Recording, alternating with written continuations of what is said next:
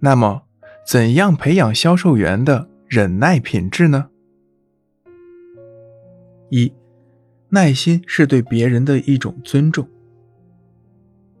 耐心是对别人的一种尊重，是一个人应当具备的个人修养。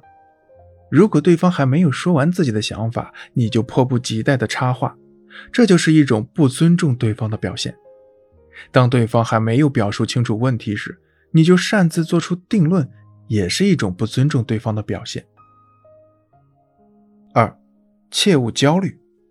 在多重压力下，销售员产生焦虑的心态是在所难免的。但是焦急不能挂在脸上，否则很容易令客户反感。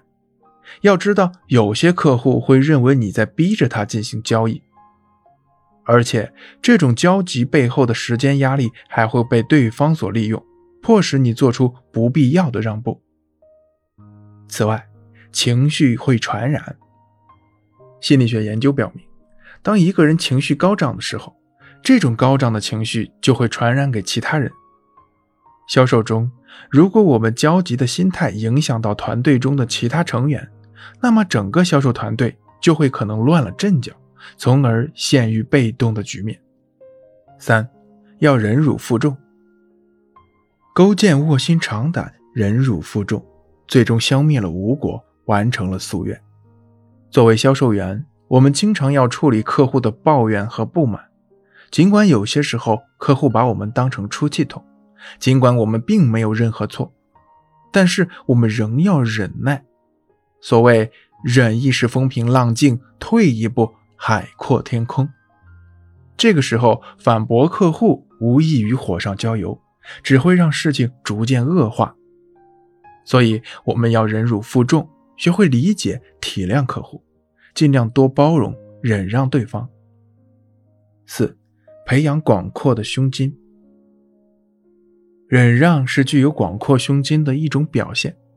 的确，如果你是一个小心眼的人，你会愿意处处忍让和你针锋相对，甚至恶言相向的客户吗？当然不会。而那肚子里能撑船的人却能做到，因为他们有海纳百川、有容乃大的胸怀。同时，他们也是一个智者，不会为了一些小事而断送同客户长久的合作关系。所以，每当遇到难缠的客户时，我们要告诉自己：如果我是他，说不定比他态度更糟糕。我们要学会宽容，学会体谅别人。面对客户的无理指责，当我们以德报怨的时候，对方必定会从心理上尊重和欣赏我们。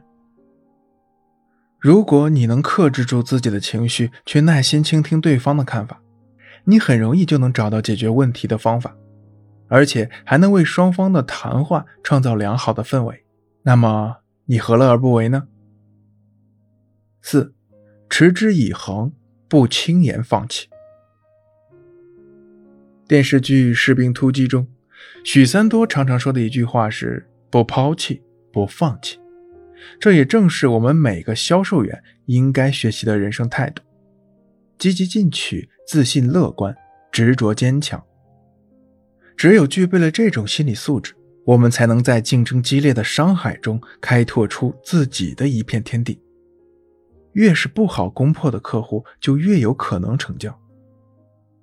销售员如果在工作中遇到一点困难就半途而废，前面的努力白费了不说，还给竞争对手制造了机会，留下了便利。